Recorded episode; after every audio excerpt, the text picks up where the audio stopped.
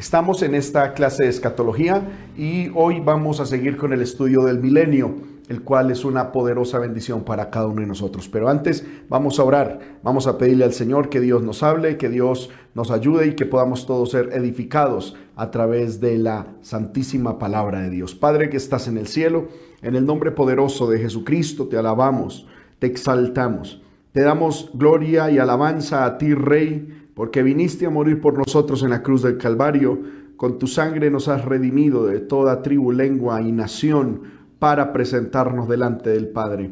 Gracias Señor Jesucristo por tu muerte vicaria en la cruz del Calvario, porque por medio de ella hoy somos hijos de Dios. Padre, en el nombre de Jesús presentamos delante de ti este tiempo. Pedimos que nos enseñes, que tu palabra sea abierta a nuestra vida, que traiga, Señor amado, bendición, que traiga regocijo, que traiga edificación, que traiga consuelo, exhortación, Padre, que aclare las dudas, que enseñe, que tu palabra haga una obra perfecta en cada uno de nosotros. Pido que pongas en mí la gracia, el poder, la virtud de tu Espíritu Santo, que tomes también estos medios, la vida de mi hermano Steven, y que todo esto salga en bendición para honra y gloria de tu santo nombre. Te lo pido y te doy gracias. Amén y amén. Bueno, hermanos, mientras nos preparamos, tomamos Biblia y eh, tomamos la forma de apuntar y de tener anotaciones, vamos a escuchar un himno, amén, un himno que yo sé que va a ser de edificación para cada uno de nosotros, un himno que va a traer, aleluya, inspiración espiritual. Así que vamos con este himno en estos momentos, se titula Dame un nuevo corazón.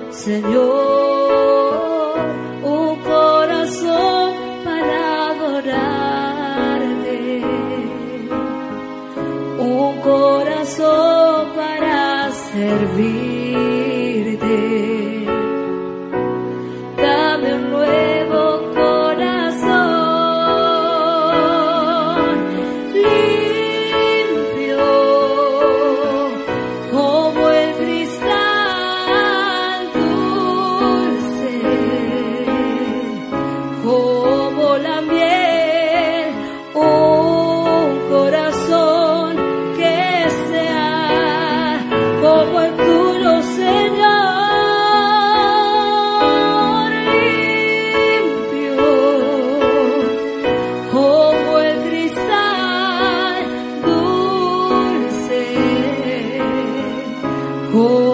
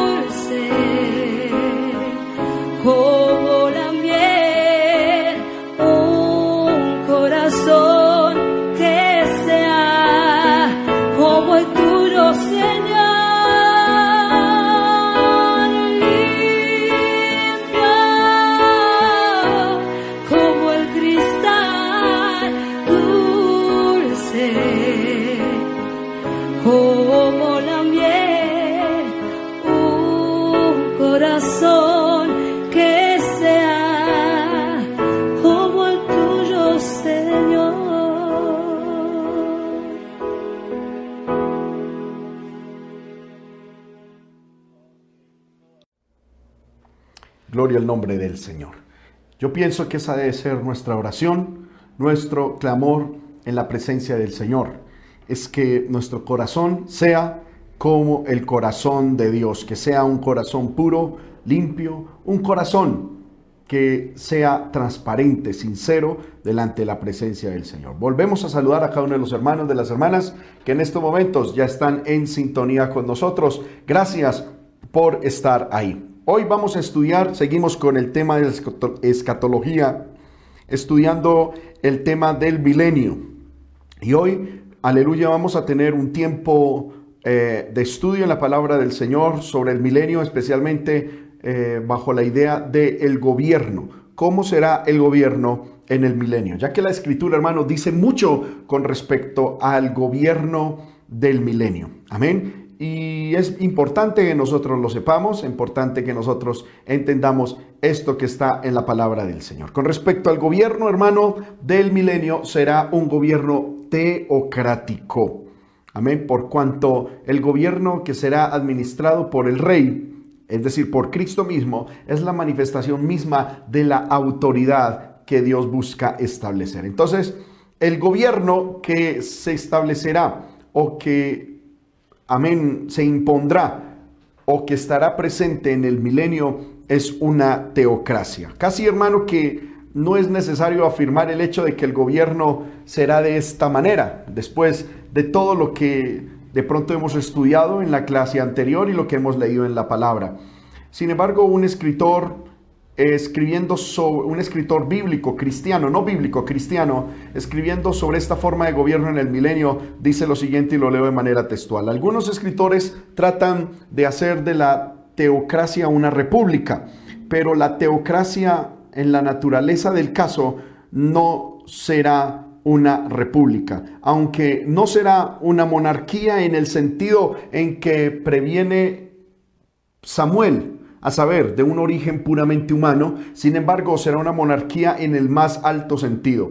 No será una república por cuanto los poderes legislativo, ejecutivo y judicial no residirán esencialmente en el pueblo, sino en el Dios que va a ser rey y sin embargo abarcará en sí tanto los elementos de una monarquía como los de una república. Las de una monarquía en que la absoluta soberanía residirá en la persona del único gran rey, al cual todos los demás están subordinados, pero también los de una república en que abarcará un elemento republicano que es preservar los derechos de cada individuo desde el más pequeño hasta el mayor. En otras palabras, Sigue diciendo este escritor cristiano, mediante una feliz combinación la monarquía bajo la dirección divina, por tanto infalible, introducirá las bendiciones que resultarían en, la, en una forma republicana de gobierno bien dirigido, pero que en este último jamás podría de por sí realizar debido a la depravación y diversidad del hombre. Esta teocracia, entonces, hermanos míos, ha de considerarse no como una conveniencia, sino como una absoluta necesidad. Esto indica conclusivamente la relación que el hombre y la tierra tienen con el Dios Altísimo requiere que el honor y la majestad de Dios establezcan una teocracia aquí en la tierra, mediante la cual la raza se someta a un gobierno honorable, tanto para Dios como para el hombre. Amén. Entonces, la forma de Dios gobernar en el milenio será una, una combinación entre monarquía y república.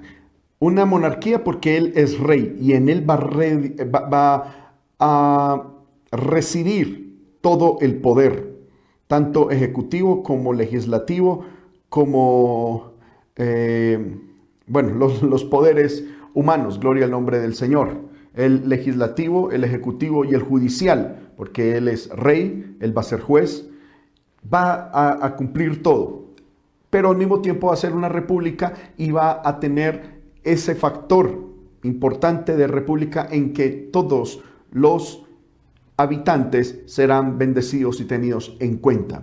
Mm, no será un, un gobierno ni de derecha ni de izquierda, será un gobierno teocrático, donde la forma de Dios ver la administración del hombre que está en la Biblia se impondrá en el milenio. Bendito sea el nombre del Señor. Amén. Ahora, dentro de esta monarquía, el rey será Jesús mismo.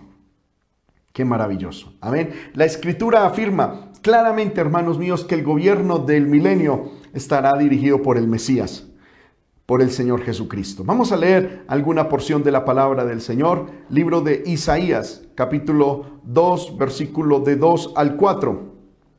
Libro de Isaías capítulo 2, versículo 2 al 4, dice de la siguiente manera, acontecerá en lo postrero de aquellos tiempos que el en lo postrero de los tiempos, que será confirmado el monte de la casa de Jehová como cabeza de los montes, y será exaltado sobre los collados, y correrán a él todas las naciones. Vamos a leer hasta el 4. Dice el verso 3, y vendrán muchos pueblos, y dirán, venid y subamos al monte de Jehová, a la casa del Dios de Jacob, y nos enseñará sus caminos, y caminaremos por sus sendas, porque de Sión saldrá la ley y de Jerusalén la palabra de Jehová. Versículo 4, y juzgará entre las naciones y reprenderá a muchos pueblos y volverán sus espadas en rejas de arado y lanzas en hoces y no alzará espada nación contra nación ni se adiestrarán más para la guerra. Bendito el nombre del Señor. Entonces el Mesías, y hay muchos más textos hermano, el Mesías reinará en el milenio. Podemos eh, mencionar, simplemente la voy a mencionar a manera de contenido escritural, de soporte bíblico, si usted lo quiere anotar. Hay más citas, Isaías 9, 3 al 7, Isaías 9, del 3 al 7, Isaías 11 del 1 al 10, Isaías 16, 5, Isaías 24, 21 al 23, Isaías 31 del 4 al 9, Isaías 32 del 1 al 2, Isaías 42 del 1 al 7, Isaías 42, 13, Isaías 49 del 1 al 7, Isaías 51, 4 y 5, Isaías 60, 12, Daniel 2, 44, Daniel 7, 15 al 28, Abdías 1 del 17 al 21, Miqueas 4 del 1 al 8, Miqueas 5 del 2 al 5, Miqueas 5, 15, Sofonías 3 del 9 al 10, Sofonías 3 del 18 al 19, Zacarías 9 del 10 al 15, Zacarías 14 del 16 al 17. La autoridad del Mesías será una autoridad y un dominio universal. Es decir, en el milenio no habrán naciones que estén bajo el dominio de otras personas. El dominio en el milenio será universal y será total. Esta posición la tendrá por designación divina el salmista presenta la palabra de Jehová en Isaías capítulo, en, corrijo, en Salmo capítulo 2, versículo 6 donde dice, yo he puesto mi rey sobre Sión, mi santo monte. El que ha puesto a, al que va a poner al Mesías a reinar en el mundo será Dios mismo. Así como el anticristo vendrá con autoridad, poder de Satanás, el Mesías vendrá con poder y autoridad dado por Dios mismo. Este otorgamiento del reino al Hijo, hermano, por parte del Padre, se enseña clara y explícitamente en el pacto. Por tanto, de acuerdo con él, tenemos, por ejemplo, lo que dice el libro de Isaías, capítulo 7. Corrijo, Isaías no, Daniel, capítulo 7, versículo 13 y 14. Vamos a leer la palabra del Señor, libro de Daniel, capítulo 7, del versículo 13 al 14.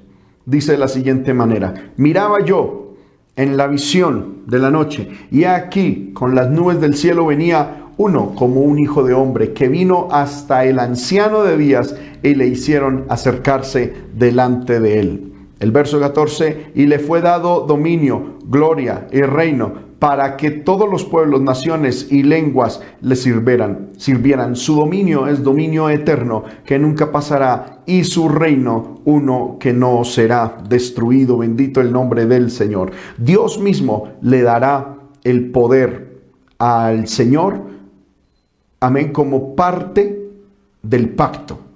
En Isaías capítulo 46, verso 6 también nos lo enseña la palabra del Señor. Libro de Isaías capítulo 49, verso 6. Gloria al poderoso nombre del Señor. Aleluya. Amén. Santo es el nombre del Señor. Estamos estudiando de que el, el reino, la autoridad que va a tener Cristo en la tierra será una autoridad porque se la ha dado Dios. Amén. Gloria al poderoso nombre de Dios. Vamos a leer la palabra. Libro de Isaías capítulo 49, verso 6. Dice de la siguiente manera. Aleluya. Dije, poco es para mí que tú seas mi siervo para levantar las tribus de Jacob y para que restaures el remanente de Israel. También te di por luz de las naciones para que seas mi salvación hasta lo postrero de la tierra. Bendito sea el nombre del Señor. Amén. Entonces, y bueno, hay muchos textos más, Lucas 22, 29, Lucas 1.32, como muchos más textos, nos enseña de que esta autoridad la recibe Cristo por parte del Padre. La soberanía divina le asegura a Cristo este reino. Daniel capítulo 7, versículo 14, dice que le fue dado, ya lo leímos ahorita, dice, ya le fue dado al Hijo del Hombre, es decir, a Cristo, dominio, gloria y reino para que todos los pueblos pues se le sometieran. Amén. En Lucas capítulo 1 versículo 32 dice, el Señor Dios le dará el trono de David su padre el Salvador mismo parece referirse a este hecho en la parábola de las diez minas en Lucas 19:15. Dice que vuelto él después de recibir el reino. Bendito sea el nombre del Señor. Entonces, la autoridad que Jesucristo va a tener en el milenio ha sido dada por el Padre. Esta concesión del reino por el Padre al Hijo, amén, indica que este reino es algo muy diferente de la soberanía divina general. Amén. El reino es un producto de ella y la soberanía divina será exhibida a través de él, pues será constituido en forma teocrática y en su forma inicial fue separada en cuanto a gobierno por dos personas, esto es, Dios y David, pero que entonces estará felizmente unido, con lo cual, por lo cual será muy eficaz, irresistible y perdurable en uno, esto es, en Cristo. Amén. El registro humano del Nuevo Testamento establece firmemente el derecho de Cristo a asumir el trono davídico. Amén. Cuando nosotros vemos en el Nuevo Testamento, aleluya, eh, encontramos que Jesús es digno de recibir, amén, ese, ese trono, ese mando en el milenio. Amén. Eh, las genealogías. En Mateo 1 y en Lucas 3 establecen, hermanos, suficientemente y sobre bases independientes que José era descendiente del linaje de David y hacen probable si no es cierto que el trono de David se estableciese, que si el trono de David se estableciese, José sería la persona sobre cuya cabeza reposaría la corona. Por consiguiente, él es llamado hijo de David. Amén. Igualmente, hermano, en Mateo 1 y en Lucas 1, José no fue literalmente el padre de Jesús. Eso está claro. Aunque María fue literalmente la madre. Sin embargo, Josué actuó, José, corrijo, actuó como padre para Jesús. El niño nació bajo la protección de José y creció bajo su tutela. José adoptó a Jesús como su hijo. Amén. Gloria al nombre del Señor. Aleluya.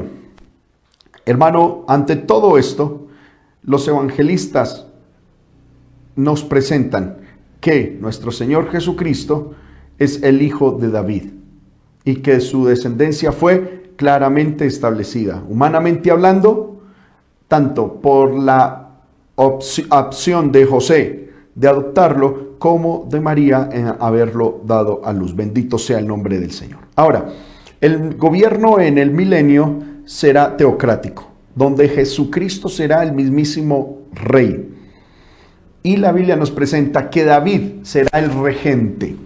Amén. Hay un número de referencias bíblicas que establecen la regencia de David en el milenio. Vamos a leer algunas.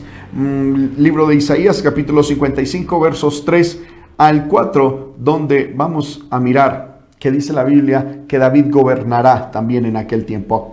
dice, poderoso el nombre del Señor. Inclinad vuestro oído, dice las Sagradas Escrituras, y venid a mí y vivirá vuestra alma y haré con vosotros pacto eterno, las misericordias firmes a David. Dice el siguiente texto. Aleluya. He aquí que yo lo di por testigo a los pueblos, por jefe y por maestro a las naciones. Amén. Bueno, hay muchos textos, hermano. Eh, vamos a leer otro, Jeremías 39 y después Jeremías 33, 15. Jeremías 39 dice la palabra de Dios. Estas pues son las palabras, amén.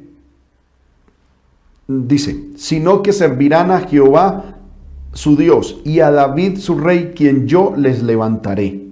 Dios va, a levantar a David en el milenio. Y en Jeremías capítulo 33, verso 15, dice de la siguiente manera. En aquellos días y en aquel tiempo haré brotar a David un renuevo de justicia y hará juicio y justicia en la tierra. Amén. Bueno, hay muchas más, más citas, hermano, como son Jeremías 33, 17, Jeremías 33 del 20 al 21, Ezequiel 34, 23 y 24, Ezequiel 37, 24 y 25, Oseas 3, 5 y Amós 9, 11. No hay discusión, sino que el Señor Jesucristo reinará sobre el reino teocrático. Amén. Aquí en la tierra, en virtud del hecho de haber nacido del linaje de David y poseer los derechos legales y, aleluya, y reales del trono. La cuestión envuelta en los pasajes citados es si Jesucristo ejercerá el gobierno sobre, amén, la tierra directamente o indirectamente por medio de un regente. Amén. Pero, gloria al nombre del Señor, eso será tema, hermano, pues de otra discusión. Gloria al nombre de Cristo. Entonces, hemos visto que Dios traerá un gobierno teocrático al mundo, que será, aleluya, eh, un reino de mucha bendición, gobernará el Señor mismo, amén, y que David será su regente. Ahora, la naturaleza del reino, un número de características de este reino, hermano, eh, se enumeran en las Sagradas Escrituras. Primero, será un reino universal, ¿verdad? Como lo vimos ahorita. La autoridad que Cristo le otorgará a David y este a los doce y esto a los gobernantes de las ciudades, como, hemos, como se ha dicho, se relaciona, aleluya, con Palestina, puesto que Cristo será rey de reyes y señor de señores, esta misma autoridad en forma delegada prevalecerá a sí mismo en otras partes de la tierra. No habrá ninguna parte de la tierra en la cual no valga la autoridad del rey. Dice la Biblia en Daniel capítulo 7, versículo 24, y le fue dado dominio, gloria y reino para que todos los pueblos, naciones y lenguas le sirvieran. Su dominio es dominio eterno que nunca pasará y su reino uno que no será destruido. Y en el versículo 27, y que el reino y el dominio y la majestad de los reinos debajo de todo el cielo sea dado al pueblo de los santos del Altísimo, cuyo reino es reino eterno y todos los dominios le servirán y obedecerán. Amén. Otra característica de la naturaleza del reinado del Mesías es que será un reinado de rectitud y justicia inflexible. En el libro de Isaías capítulo 11, versículo del 3 al 5.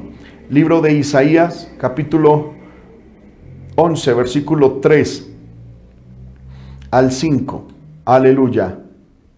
Gloria al nombre del Señor.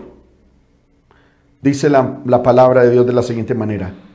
Isaías 11 del 3 al 5, y le hará entender diligente en el temor de Jehová. No juzgará según la vista de sus ojos, ni arguirá por lo que oigan sus oídos.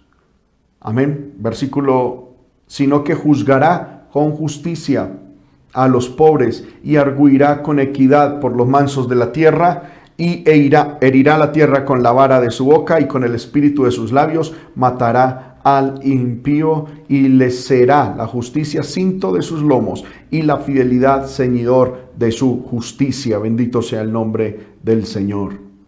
Entonces, el reino de Cristo será un reino justo. Amén. También el reino será uno ejercido en la plenitud del Espíritu. Libro de Isaías, ahí mismo donde lo leímos, pero el verso 2 y 3 dice, amén, vamos a leer Isaías 11, 2 y reposará sobre él espíritu de Jehová, espíritu de sabiduría, de ciencia, espíritu de consejo, de poder, espíritu de conocimiento y de temor de Jehová. Y versículo 3 dice, y regirá, amén, y le hará entender diligentemente el temor de Jehová y no juzgará según la vista de sus ojos. Cristo gobernará, amén, en el milenio lleno del Espíritu Santo. Será él y todos los que estén participando con él, impartiendo justicia, y administrando y gobernando estarán llenos del Espíritu Santo. Otra característica es que ese gobierno será un gobierno unificado. Nunca, nunca, eh, eh, por lo menos durante el milenio, no habrá división. Y tampoco habrá división entre Judá e Israel. Recordemos que eh, el pueblo de Israel se dividió por allá después de la muerte de Salomón en el reino de Roboán y Roboán se quedó prácticamente con dos tribus y eh, Jeroboán se quedó con diez tribus. Jeroboán y las diez tribus conformaron lo que se llama Israel o el reino del norte, cuya capital era Samaria. Y Roboán con dos tribus, prácticamente podemos decir dos tribus, eh, eh, fue denominado el reino del sur o Judá, cuya capital era Jerusalén. En el, en el milenio no va a haber esa división. Amén. No va a haber división, no se levantarán golpes de Estado, no se darán golpes de Estado al Señor. Israel no estará dividido y ni siquiera las naciones estarán divididas unas contra otras. El gobierno mundial, codiciado por los hombres en respuesta de la lucha internacional, será una realidad. Vamos, amén. Eh, bueno, eso lo dice Ezequiel capítulo 37 del versículo 13 al 28. No lo vamos a leer, son varios textos, no lo vamos a leer acá, pero en el libro de Oseas capítulo 1 versículo 11, ese sí me gustaría que pronto lo resaltáramos. Libro de Oseas capítulo 1 versículo 11 dice, y se congregarán los hijos de Judá y de Israel y nombrarán un solo jefe y subirán de la tierra porque el día de Jezreel será grande. Tanto Judá como Israel nombrarán un solo jefe, es decir, estarán unidos. Bendito sea el nombre del Señor. Aleluya. Otra característica de la naturaleza del reino será que el reino enjuiciará sumariamente cualquier brote de pecado. Bendito sea el nombre del Señor. Aleluya. En el libro de Isaías capítulo 11, versículo 4, dice de la siguiente manera, libro de Isaías capítulo 11, versículo 4, sino que juzgará con justicia a los pobres y arguirá con equidad por los mansos de la tierra y herirá la tierra con la vara de su boca y con el espíritu de sus labios matará al impío. Es decir, puede que en el milenio haya pecado y lo haber pero no a manera de rebelión, no a manera de, de, rebelión y de, transgresión voluntaria de la ley. Lo expliqué en una clase pasada. ¿Va a haber pecado en el milenio? Sí va a haber. Primero, porque la Biblia dice que Cristo juzgará y, y aún podrá eh, eh, eh, ejercer justicia con equidad. Segundo, en el milenio habrá templo donde habrán sacrificios que expiarán el pecado, pero no será pecado a manera de transgresión. Bendito sea el nombre del Señor. No será pecado a manera de rebelión y de obstinación, sino pecado por la conducta humana. el, ser humano en sí mismo mm, eh, eh, siempre va a cometer pecado, ¿verdad? Eh, siempre pongo el mismo ejemplo en este caso. Eh, en el milenio, de pronto, aleluya, no haber pecado a manera de rebelión contra la ley de Dios, oposición, pero, por ejemplo, va a haber ira, Va a haber una persona que, que, no sé, en algún momento en el milenio trabajando, alguien le quite la herramienta y se va a irar. Y eso es pecado, porque la ira es pecado delante de Dios. Pero ya no será una, un pecado eh, eh, de rebelión, de oposición a Dios, en contra del diseño de Dios, porque entre otras cosas, el pecado, la iniquidad será espiada. Amén. Satanás será atado por una parte, y por la otra, el ser humano, mientras esté en su naturaleza humana aquí en el cuerpo, pues será pecador, será pecador. Ya en este caso, no a manera de transgresión. Eso eh, eh, lo podemos entender de esta manera. En el libro de Primera de Juan se nos dice que el que ha nacido de Dios no peca. No significa esto que nunca va a pecar, sino que no va a pecar a manera de estilo de vida de pecado o a manera de rebelión. El que ha nacido de nuevo, a menos de que se haya desligado de Cristo, no peca a manera de rebelión, de obstinación, no peca a manera de, de estilo de vida, pero va a pecar porque luego en el mismo libro de Primera de Juan, capítulo 2, versículo 1, dice estas cosas os escribo, hijitos, para que no pequéis. Pero si hubieres pecado, abogado tenemos para con el Padre el Hijo. En nosotros los cristianos, los que hemos nacido de nuevo, no nos vamos a deleitar en el pecado, no vamos a buscar el pecado, eh, eh, nos duele el pecado. No vamos a pecar a manera de transgresión, en rebeldía, en oposición y en contraposición a Dios pero hemos de pecar porque somos humanos. En el milenio se presentará la misma situación. Miremos qué dice la Biblia en el libro de Salmo, capítulo 2, versículo 9, en el sentido de que el gobierno de Cristo enjuiciará sumariamente cualquier brote de pecado. Dice la palabra del Señor, aleluya, los quebrantarás con vara de hierro, como vasija de alfarero los desmenuzarás. Es decir, habrá ciertos castigos. Amén. Cualquier acto abierto, hermano, o cualquier pecado, aleluya, eh, contra la autoridad del rey, será castigado con la muerte física. Parece que a los santos se les dotará de suficiente capacidad mediante la plenitud del Espíritu, la universabilidad del conocimiento del Señor, la remoción de Satanás y la manifestación de la presencia del rey para frenar cualquier pecado. Bendito sea el nombre del Señor. Amén. Eh, y otra característica de la naturaleza del reinado de Cristo en el milenio será que será un reino eterno.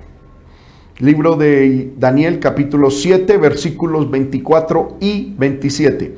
Dice la palabra del Señor. Daniel capítulo 4 versículos 14 y 27 dice de la siguiente manera. Amén. Y clamaba fuertemente. No.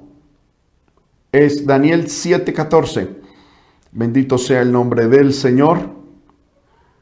Aleluya. Y le fue dado, ya lo hemos leído, gloria, dominio, gloria y reino para que todos los pueblos y naciones y lenguas le sirvieran. Su dominio es dominio eterno, que nunca pasará, y su reino uno que no será destruido. Y el verso 27 dice de la siguiente manera, y que el reino y el dominio y la majestad de los reinos debajo de todo el cielo se ha dado al pueblo de los santos del Altísimo, cuyo reino es reino eterno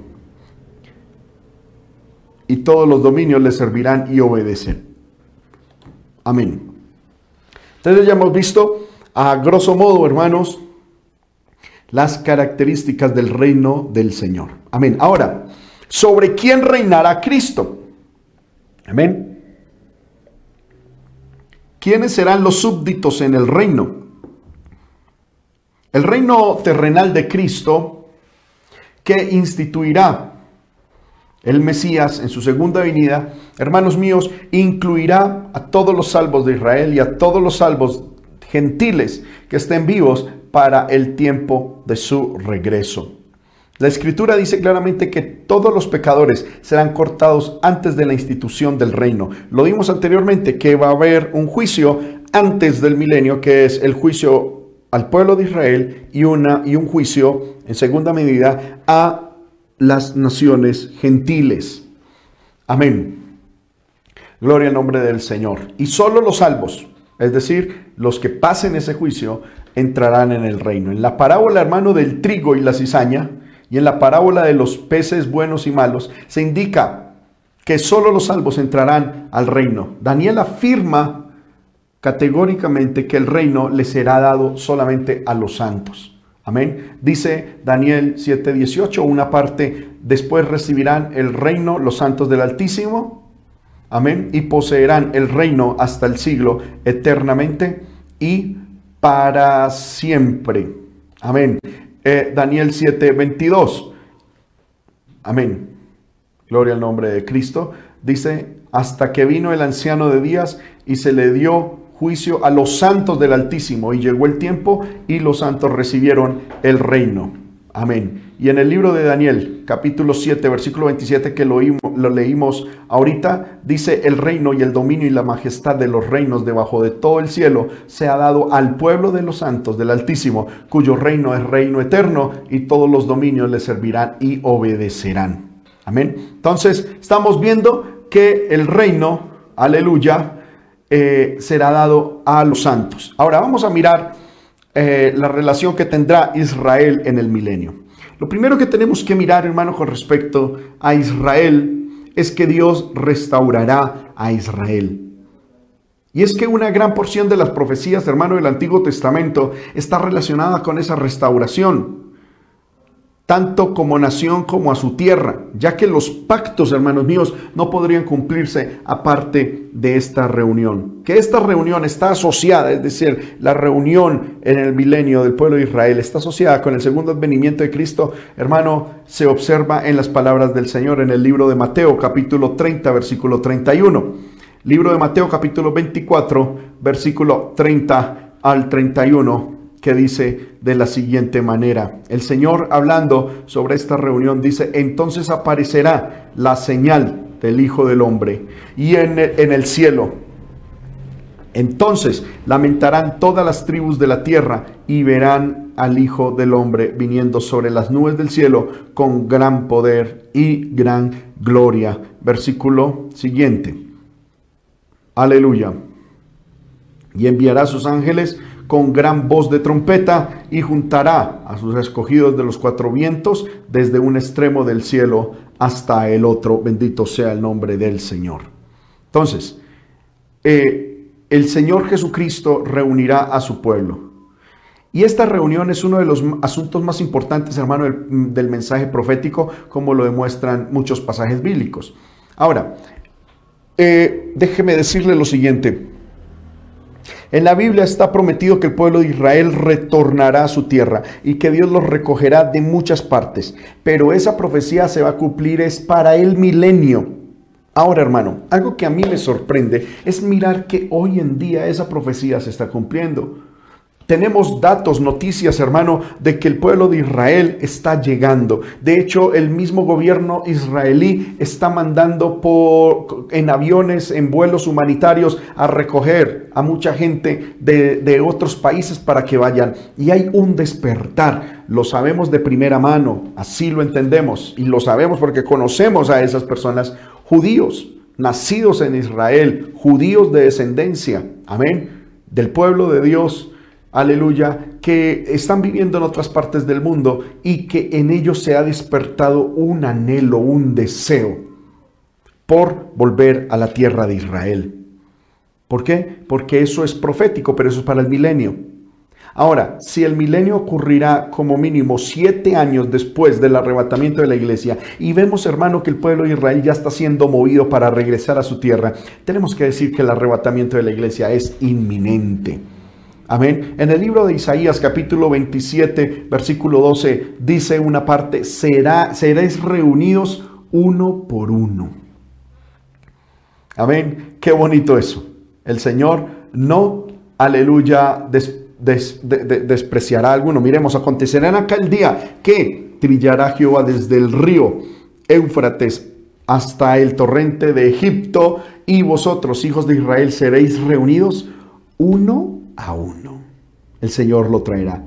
En el milenio no quedará ningún judío, ningún israelita. De verdad, no esos falsos, no esos, perdóneme la expresión, esos chiviaos que se hacen llamar, amén, eh, judíos. Yo encuentro por ahí mucho, mucho charlatán. Amén. Mm, que, que, quieren, no sé qué quieren, no sé qué buscan, pero se hacen llamar judíos y quieren que la gente piense pues de que ellos son más allá de lo que son. No, estamos hablando de los judíos serios, de los judíos que son de verdad. Amén. Esos serán reunidos uno por uno en el milenio. Bendito sea el nombre del Señor. En el libro de Isaías 43, del 5 al 7, miremos lo que aquí nos dice las Sagradas Escrituras. Isaías 43, del 5 al 7. Es una palabra muy hermosa. Dice, no temas, porque yo estoy contigo. Del oriente traeré a tu generación y del occidente te recogeré tenemos el verso 6. Gloria al nombre del Señor. Amén. Sería bueno que lo pusiéramos para que los hermanos, aleluya, lo puedan ver. Diré al norte, da aquí, y al sur, no detengas, trae de lejos mis hijos y mis hijas de los confines de la tierra. Verso 7. Aleluya. Todos los llamados de mi nombre para gloria mía, los he llamado, los formé y los hice. Amén. En Jeremías capítulo 12, versículo 15, dice la palabra del Señor. Y después que los haya arrancado, volveré y tendré misericordia de ellos, y los haré volver cada uno a su heredad y cada cual a su tierra. En Jeremías 24, 26, el Señor le promete al pueblo de Israel diciéndoles, y los volveré a esta tierra. Amén. Ezequiel capítulo 20, versículo 42 dice, y sabréis que yo soy Jehová cuando os haya traído a la tierra de Israel, la tierra por la cual alcé mi mano jurando que la daría a vuestros padres. Amén. Ezequiel capítulo 28, verso 25 al 26 dice, cuando recoja a la casa de Israel de de todos los pueblos entre los cuales será esparcida, unas palabras más adelante, versículo 26, habitarán en su tierra la cual di a mi siervo Jacob y habitarán en ella seguros. Oseas capítulo 12, verso 9, dice, pero yo soy Jehová tu Dios, desde la tierra de Egipto, aún te, te haré morar en tiendas como en los días de la fiesta. Son promesas de Dios para el pueblo de Israel. Joel capítulo 3 verso 1. Porque he aquí que en aquellos días y en aquel tiempo en que haré volver la cautividad de Judá y Jerusalén. Bueno, hay muchos textos, hermano, gloria al Señor. Sin embargo, quiero leerlos para que entendamos el propósito de Dios. Amós capítulo 9, versículo 14 al 15, y traeré del cautiverio a mi pueblo Israel, y edificarán ellos las ciudades asoladas, y las habitarán, plantarán viñas, beberán el vino de ellas, harán huerto y comerán el fruto de ellos. Pues los plantaré sobre su tierra y nunca más serán arrancados de su tierra que yo les di, ha dicho Jehová, Dios tuyo. Miqueas capítulo 4, versículo 6. Estamos hablando de que Dios le ha prometido al pueblo de Israel en el milenio recogerlos. Y dice, en aquel día, dice Jehová, juntaré la que cojea y recogeré la descarriada y a la que afligí. Es una palabra para el pueblo de Israel. Sofonías capítulo 3, verso 20. Dice, en aquel tiempo yo os traeré.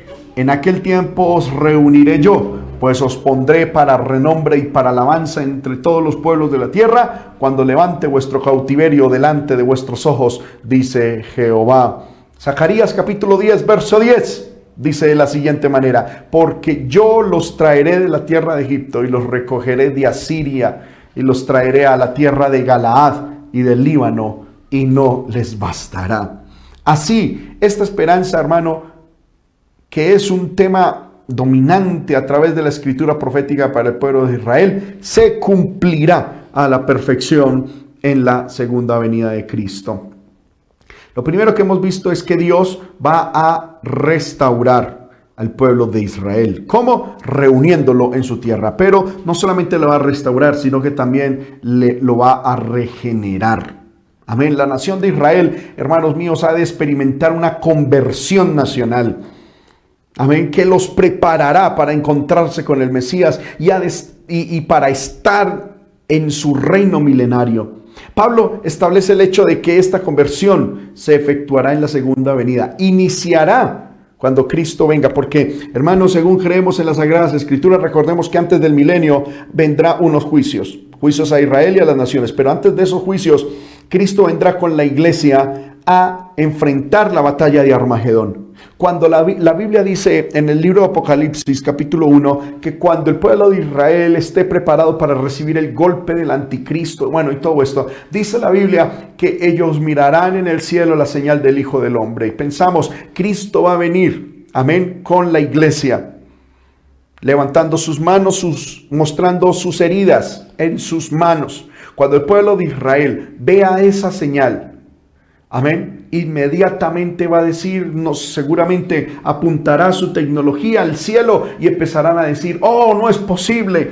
Nosotros matamos al Mesías y reconocerán a Jesús como el Mesías. Dice la Biblia que ellos se postrarán. Si podemos leer ahí las escrituras en el libro de Apocalipsis, vamos a mirar que lo descrito por la palabra de Dios que ellos harán. Libro de Apocalipsis capítulo 1.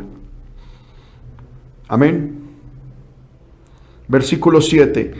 He aquí que viene con las nubes y todo ojo le verá y los que le traspasaron y todos los linajes de la tierra harán lamentación por él. Sí. Amén. Hermanos míos, el pueblo de Israel se humillará, reconocerá ante Jesús, le dará la espalda al anticristo porque ellos pensarán eh, al inicio de la gran tribulación que el, que el Mesías es el anticristo. Pero luego darán su espalda al anticristo y se postrarán ante el verdadero Mesías, Jesucristo, porque ellos le verán. Y los que le traspasaron, es decir, el pueblo de Israel, Amén. Y todos los linajes de la tierra y harán lamentación. Seguramente tirarán, aleluya, tierra sobre sus cabezas, ceniza, harán lamentación. Bendito sea el nombre poderoso del Señor. Se arrepentirán y el Señor tendrá misericordia de ellos. Todo esto es para que el pueblo de Israel sea salvo. En Romanos capítulo 11, versículo 26 al 27, luego dice la palabra de Dios, y luego todo Israel será salvo como está escrito. Vendrá de Sión el libertador que apartará de Jacob la impiedad. Y este será mi pacto con ellos cuando yo quite sus pecados. Bendito el nombre del Señor. Amén. De pronto, hermano, usted eh, pensará, aleluya, ¿y por qué hará esto? Porque es, es, un plan de Dios. Otra vez nos encontramos, hermano, que este tema es un tema central dentro de la profecía, dentro de la literatura profética. Amén. vamos a, meditar, bueno, gloria al Señor en algunas citas, lo que pasa es que son muchísimas, muchísimas, muchísimas. Eh, solamente estudiaremos o leeremos unas dos o tres. Libro de Isaías capítulo 4, verso 3 al 4.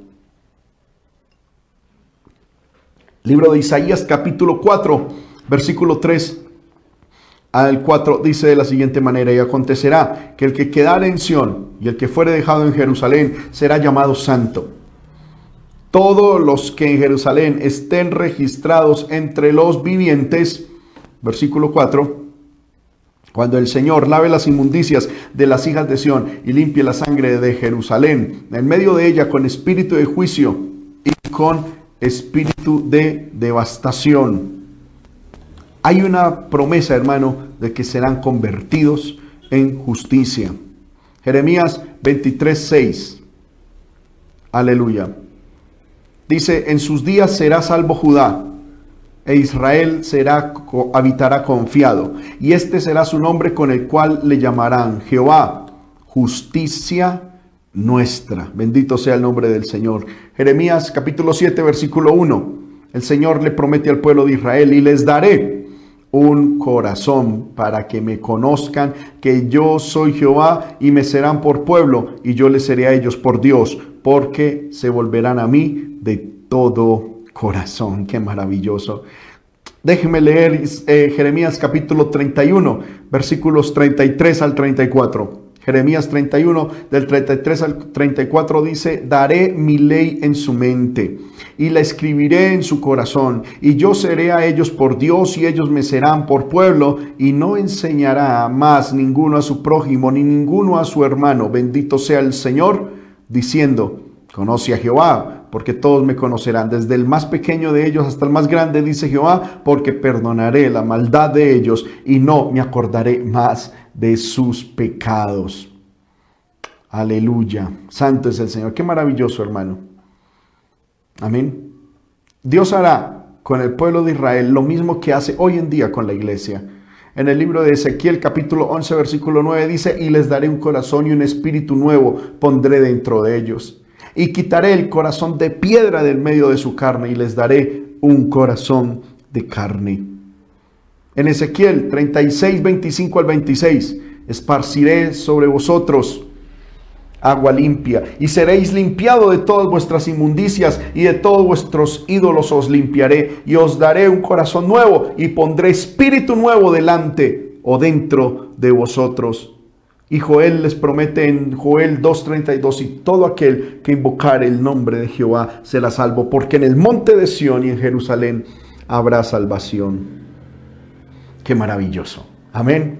Bendito es el nombre del Señor. Amén. Hermano, por cuanto no entrará en el milenio ninguna persona que no sea salva, se prevé la conversión de Israel, que los preparará para ese reino prometido.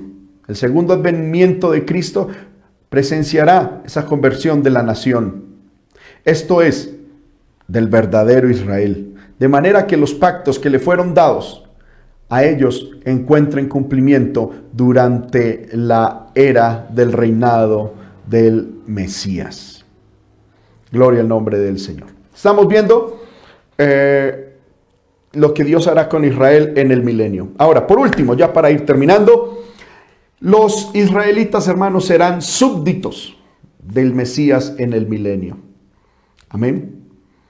Eh, muchos textos lo dicen, muchos de ellos ya los leímos.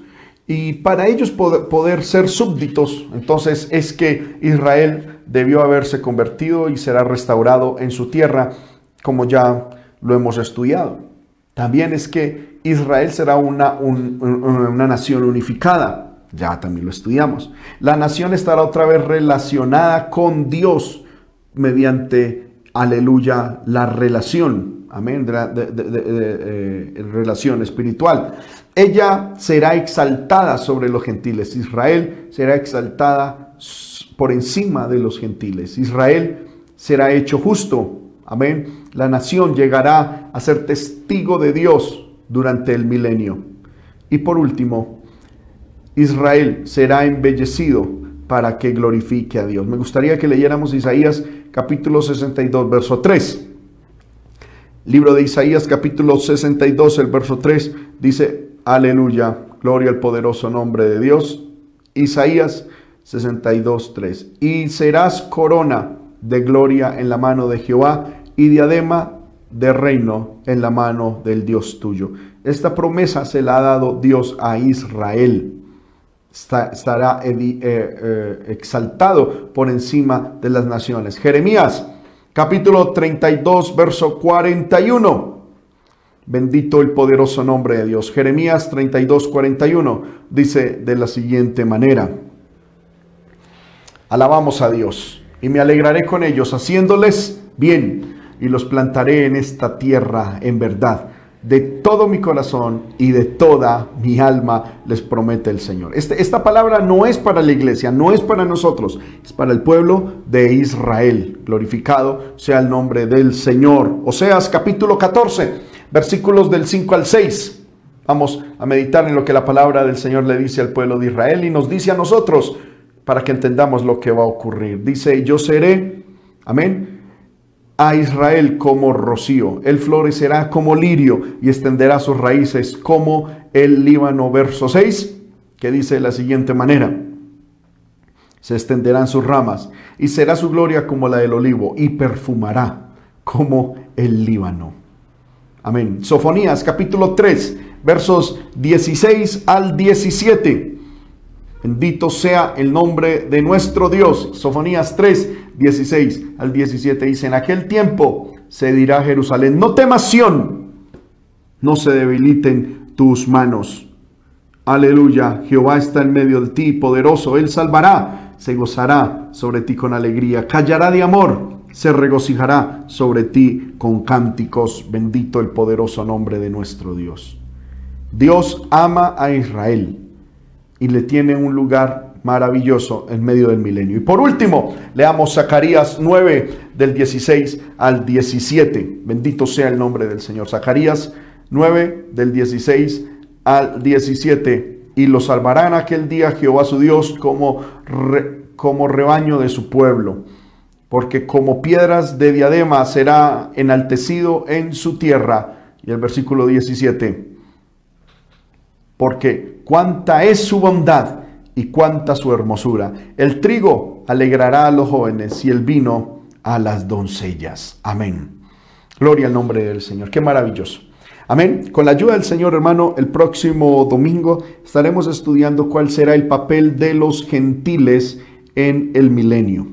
Amén. ¿Cuál será? Ya vimos hoy cuál será la relación de, eh, de, de Israel, cuál será su función y cuáles son las promesas que están escritas para el pueblo de Israel en el milenio. Hemos visto cómo hacer la naturaleza y la forma de gobierno en el milenio y con la ayuda del Señor el próximo domingo, si el Señor nos permite y nos da vida y salud, pues hermano, estaremos eh, presentando y estudiando juntamente con ustedes cuál va a ser la relación de los gentiles, de las naciones gentiles, aleluya, en el milenio.